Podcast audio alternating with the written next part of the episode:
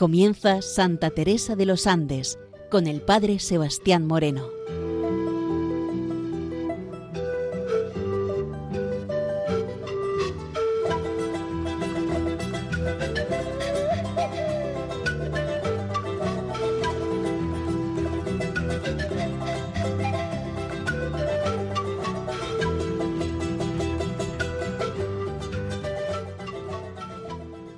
Buenos días nos dé Dios. Aquí comienza en Radio María Santa Teresa de los Andes, la joven que ingresó en el Carmelo, queriendo descubrir en ella su vida, su espiritualidad y su mensaje joven al mundo de hoy. Vamos a comenzar en esta jornada el número 8 del diario que se titula Operación de apendicitis. Estamos hablando del día 30 de diciembre del año 1914. Antes de comenzar con esta lectura, tenemos que decir que el dramatismo que vamos a encontrar en esta narración se explica por el peligro de muerte que entonces entrañaba esta operación de apendicitis. Nos comenta ella en su diario, mis dolores y enfermedad iban cada día siendo peor. El 8 de diciembre yo me sentí morir. Desde ese día caí en cama afirme para levantarme operada. Mi mamá principió una novena a Teresita del Niño Jesús, la Carmelita, porque soy muy devota de ella. Estuve mejor, pero el 24 a mi mamá se le olvidó rezar la novena en la noche, y he aquí que al otro día amanecí mucho peor. A las doce del día me dio una fatiga que creyeron que iba a morirme. Pero nuestro Señor quiso conservarme. Oh, qué bueno es Dios conmigo.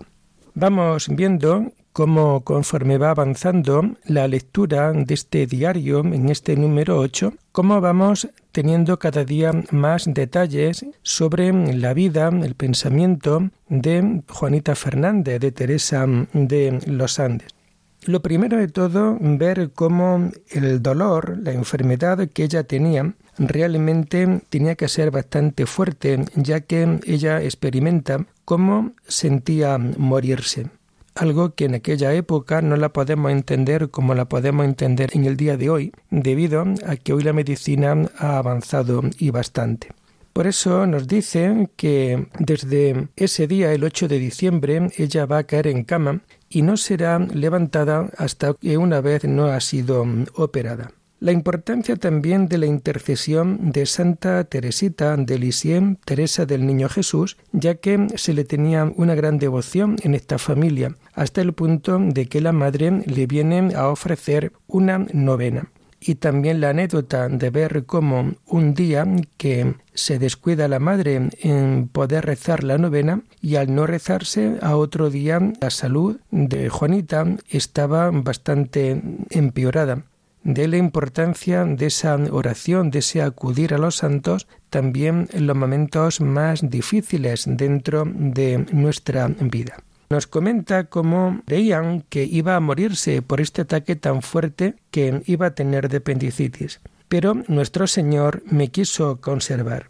Qué bueno es Dios conmigo ante lo que hemos visto en esta nota, en donde esta operación de apendicitis en aquella época pues resultaba también complicada, difícil, hasta el punto de que muchos morían debido a la apendicitis. Sin embargo, vemos cómo ella toma conciencia de esa providencia divina. El Señor me quiso conservar, esa providencia divina tan importante y ella vuelve a notar la bondad, la dulzura del Señor consigo.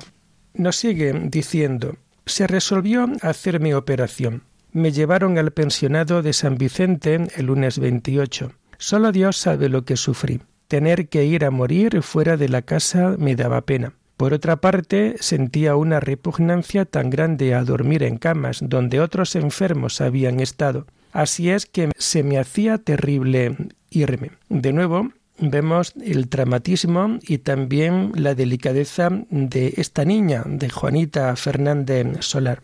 Solo Dios sabe lo que va a sufrir ante esta operación, porque había que operarla. El lugar, el pensionado de San Luis, día 28 de diciembre. Bueno, pues salir de la casa le daba pena, pero lo que sentía una gran repugnancia era tener que dormir en camas donde otros enfermos habían estado y muy probablemente en camas donde cualquier otro paciente habría muerto. Era para ella algo muy terrible el tener que abandonar. Y sigue escribiéndonos en el diario. Ignacito entraba a mi habitación con los ojitos llenos de lágrimas, pero apenas me veía, se secaba las lágrimas y se ponía a jugar. Pero no lo vi llorar ni un instante, cosa admirable en un niño que acababa de cumplir cuatro años. Me fui con mi mamá y mi mamita el lunes en auto. Llegué al pensionado como muerta con las fatigas, pero luego volví. Comulgué a las cinco de la mañana. ¡Qué comunión! Creía que era la última. Le pedí a nuestro Señor con toda mi alma que me diera valor y serenidad. ¿Qué habría sido de mí sin el auxilio de Jesús? Oh buen Jesús, oh dulcísimo Jesús, yo te amo. Y de nuevo vamos viendo cómo la importancia tan grande que le dan al tema de la comunión y cómo quieren precisamente antes de ser intervenida en el hospital cómo quieren recibir la comunión, sin no quedarse en un momento sin la fuerza, sin la presencia del Señor. Y ella también valora esta situación. ¿Qué habría sido de mí si en el auxilio de Jesús? ¿Qué hubiera sido de mí si Jesús no me hubiera auxiliado? Ella ama por completo a Dios. Nos sigue diciendo en el diario, llegaron las niñas a verme, Jugué con tranquilidad al naipe con ellas. Más tarde llegó la enfermera a arreglarme, después el doctor, etc. Después del almuerzo tenía tantos nervios que no sabía lo que me pasaba y me puse a llorar y a reírme. Mi mamá me dio un remedio y quedé más tranquila. Llegaron las niñas a verme. Jugué con tranquilidad al naipe con ellas. Más tarde llegó la enfermera a arreglarme después el doctor, etc. Y ahora viene el momento importante, importantísimo de esta operación. Después del almuerzo tenía tantos nervios que no sabía lo que me pasaba y me puse a llorar y a reírme.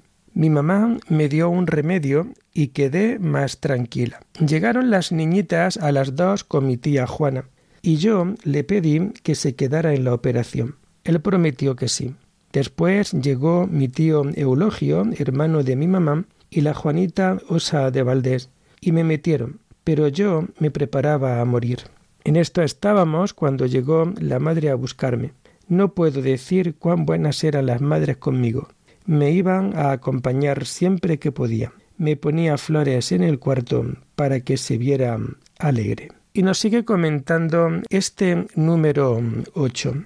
Llegaron las niñitas a verme. Jugué con tranquilidad al naipe con ellas. Más tarde llegó la enfermera a arreglarme. Después el doctor, etc.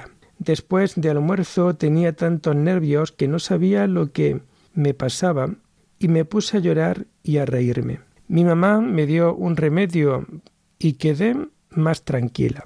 Llegaron las niñas a las dos con mi tía Juanita y yo le pedí que se quedara en la operación.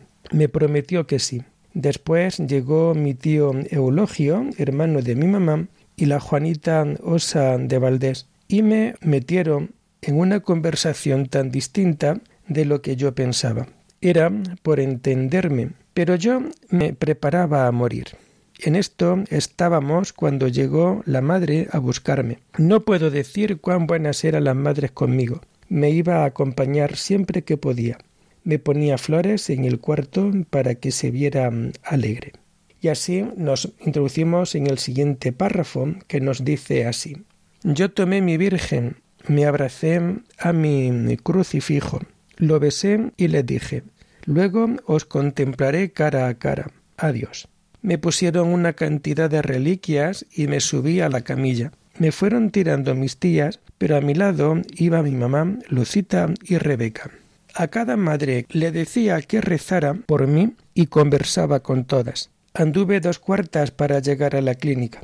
Pasé por el departamento de los hombres. Yo iba que ya no podía más de ganas de llorar cuando diviso una serpiente muy antigua que le habían hecho operaciones. Me dio tanta pena de pensar que no lo vería más y además me parecía que me llevaban como un cordero al matadero para matarme y me puse a llorar. Di un grito, se me escapó un sollozo, pero me dije no tengo que llorar y me sequé las lágrimas y aparenté tranquilidad para no dar pena a mi mamá. Después pedí a Jesús que mi mamá no se despidiera y Jesús me lo concedió.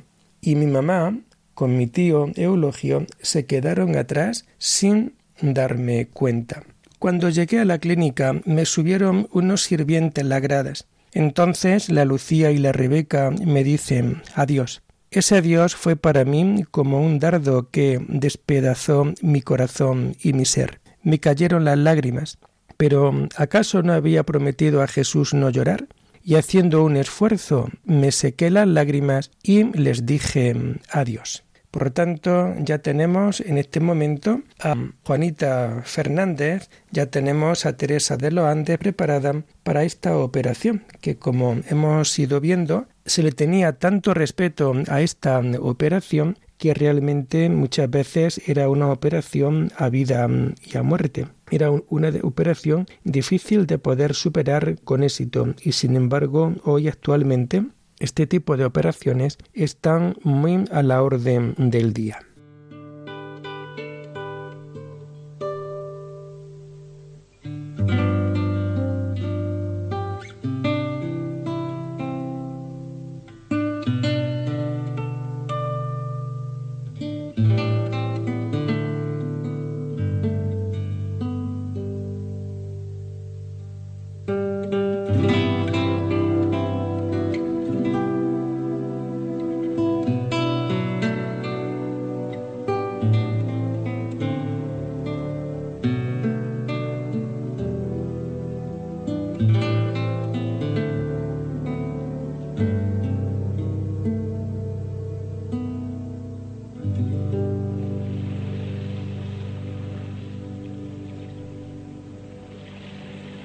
Seguimos en Radio María en este programa titulado Santa Teresa de los Andes, la joven que ingresó en el Carmelo.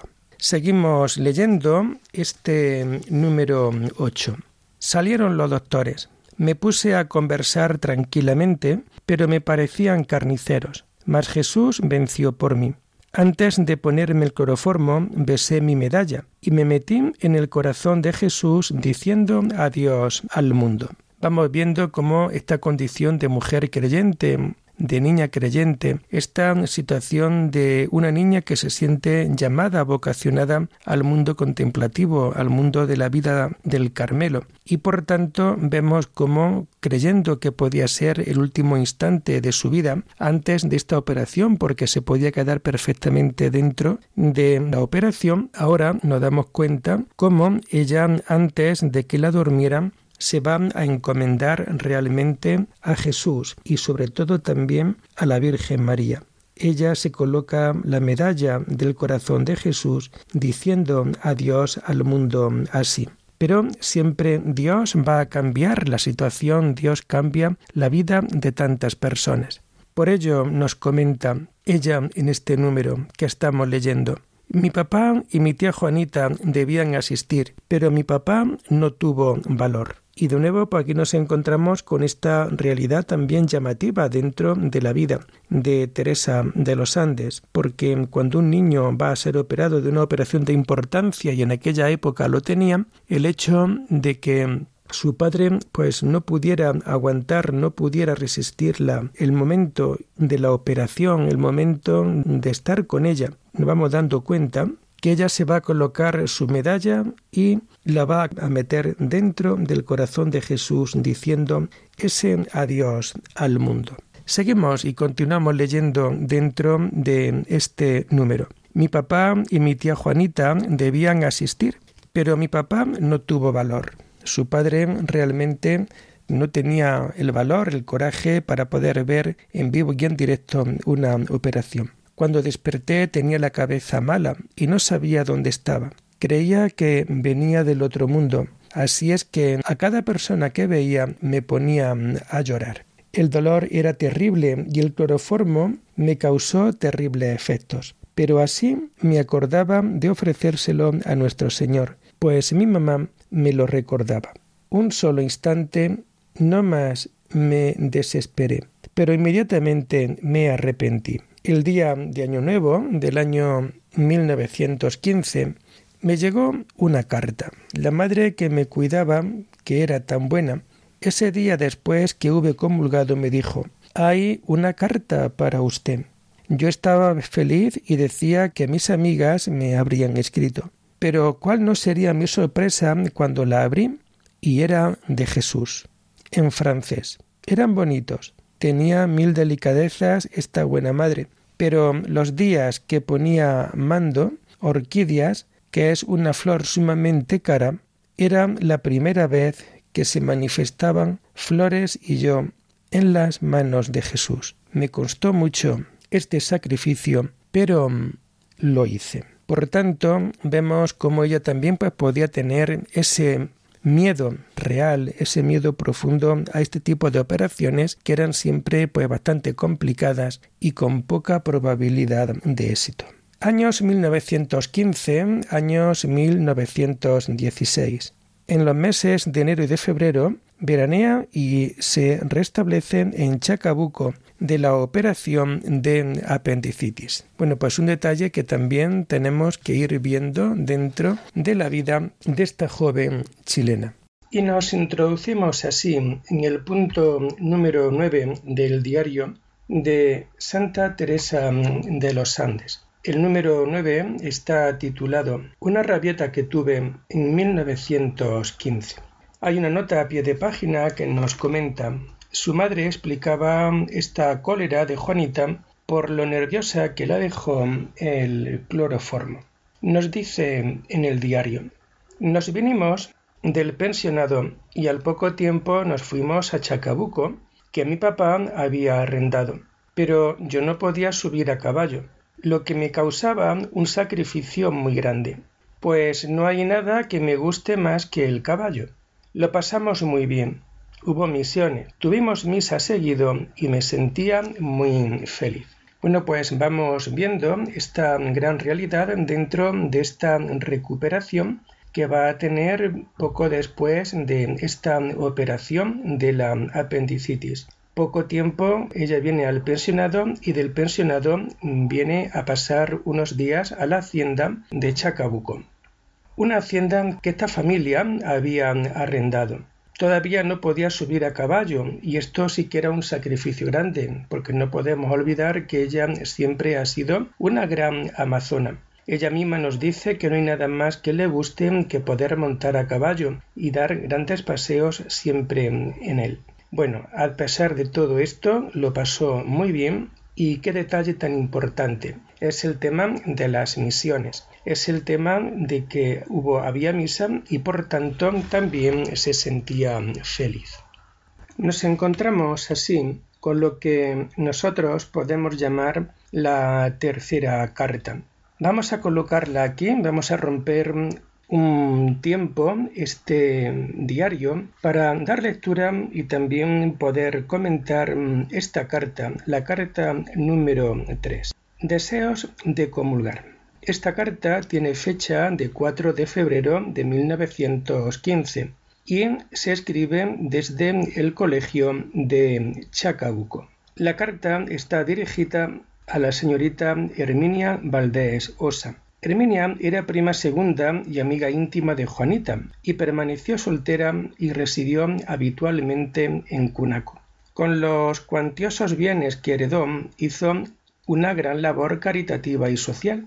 Ayudó generosamente a numerosas instituciones benéficas. Edificó las iglesias parroquiales de Hualañe y de Cunaco y la escuela técnica. Sostuvo en Cunaco 17 años a las religiosas de Santa Ana, encargadas de la educación de la juventud, y finalmente entregó las casas del fundo de Cunaco a las religiosas adoratrices. Admirada y querida por todos, murió el 18 de diciembre del año 1968.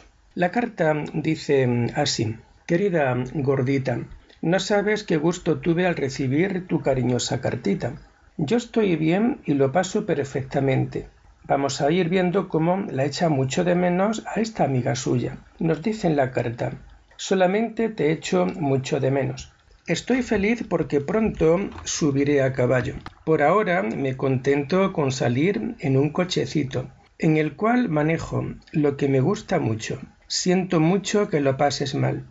Yo todavía me acuerdo de esos días de viña, pero hay bastante chiquillas. ¿Te has bañado en el mar? Por favor, cuéntame todo. Y yo no escribo más largo porque tengo que ir a acompañar a mamá. Con saludos para todos de parte de los míos, se despide tu amiga con todo el cariño de que es capaz, Juana. Saluda a la Eli y no muestres esta carta, rómpela. Vemos como en esta pequeña carta a su amiga íntima y también familia lejana, prima segunda, a Herminia Valdés, vemos como ella tiene también pues sentimientos de niña y como entre amigas la distancia hace pues que una y otras se suelan echar de menos. Aquí venimos también a ver y a corroborar cómo todavía no pueden montar a caballo, pero sí tienen un pequeño coche el cual ella misma también va a conducir. Es curioso, ¿no? Cómo con esta edad de tan solo 15 años, pues ya también manejaba. Luego, posteriormente, cuando los coches vayan avanzando, las gamas, etcétera, es cuando luego ya vendría una fecha propia para poder colocar el carnet de, de conducir. Pero aquí en esta misma carta nos viene a decir el cual manejo, lo que me gusta mucho. Es decir, era una niña bastante adelantada a aquella época en la que le tocó vivir. Y como niña que es y como amiga de Herminia, quiere saber todo sobre ella. Es algo normal dentro de, de esta vida de recuperación, de tranquilidad, de esta operación de apendicitis. Y seguimos leyendo ahora este número 9 dentro del diario de Juanita Fernández Solaz. Nos dice en el diario, para mayor humillación contaré una rabieta que tuve que fue tan grande que parecía que estaba loca. La causa de ella fue que mi hermana y mi prima, que estaba con nosotros, no se quisieron bañar juntas con nosotras porque éramos muy chicas. Me disgustó que me dijeran chica y no quería irme a bañar, pero me obligaron. Cuando ya nos estábamos vistiendo, llegaron las chiquillas a apurarnos, pero les contesté que no me vestían hasta que se fuera. Pero ellas no quisieron irse, y mi mamá me dijo que me vistiera. Yo, taimada, no quise. Me pegó mi mamá y fue todo inútil. Yo lloraba y era tanta la rabieta que tenía que quería tirarme al baño. Mi mamita me principió a vestir, pero yo seguía rabiando. Cuando estuve lista, me arrepentí de lo que había hecho y le fui a pedir perdón a mi mamá, que tenía mucha pena de verme así, y decía que se venía a Santiago para no estar con una chiquilla tan rayosa. Ella no me quiso perdonar, con lo que yo lloraba inconsolable. Me echó de su pieza y yo me fui a esconder para llorar libremente. Llegó la hora de tomar onces y no quería ir hasta que me obligaron. Pero yo estaba avergonzada y no quería mirar a nadie, pues había dado muy mal ejemplo. No sé cuántas veces pedí perdón, hasta que en la noche mi mamá me dijo que vería cómo era mi conducta en adelante. De nuevo, aquí vamos viendo esta educación que va a tener la madre de Teresa de los Andes ante esta rabieta que no es ni más ni menos que una rabieta de niña, pero que detrás de ello pues podemos ver también el tema del orgullo y el tema de la soberbia. Por ello, cuando después de pedir perdón, Teresa a su madre ante estas situaciones y no poderlo recibir, digamos, viene esta comparativa ella iba a ver cómo sería su conducta de ahora en adelante, para que pudieran aprender de esta corrección siempre tan necesaria. Y terminamos este número 9. Nos dice en el diario, yo creo que de este pecado, la rabieta, he tenido contrición perfecta, pues lo he llorado no sé cuántas veces. y cada vez que me acuerdo me apeno de haber sido tan ingrata con nuestro Señor que me acababa de dar la vida. Y realmente una gran atención que merece este pequeño relato. Y es que realmente ella toma conciencia de que esta rabieta es también un pecado. Es detrás aparece la soberbia, detrás aparece el tema del orgullo. Y claro, esto realmente hace doler dentro de nuestra vida. Lo ha llorado varias veces y cada vez que me acuerdo me apeno de haber sido tan ingrata con nuestro Señor que me acababa de dar la vida. Ingrata con el Señor porque tras esta operación ella realmente va a tener esa nueva oportunidad. Ella va a tener el gozo de poder gozar ahora de la vida desde una libertad nueva porque ha podido superar esta operación de apendicitis. Y así terminamos por hoy Santa Teresa de los Andes, la joven que ingresó en el Carmelo. Cualquier pregunta en torno a este programa la pueden realizar a la dirección del correo electrónico teresa de los Andes arroba radiomaria.es. Hasta la semana que viene, si Dios lo quiere. Muy buenos días en el Señor.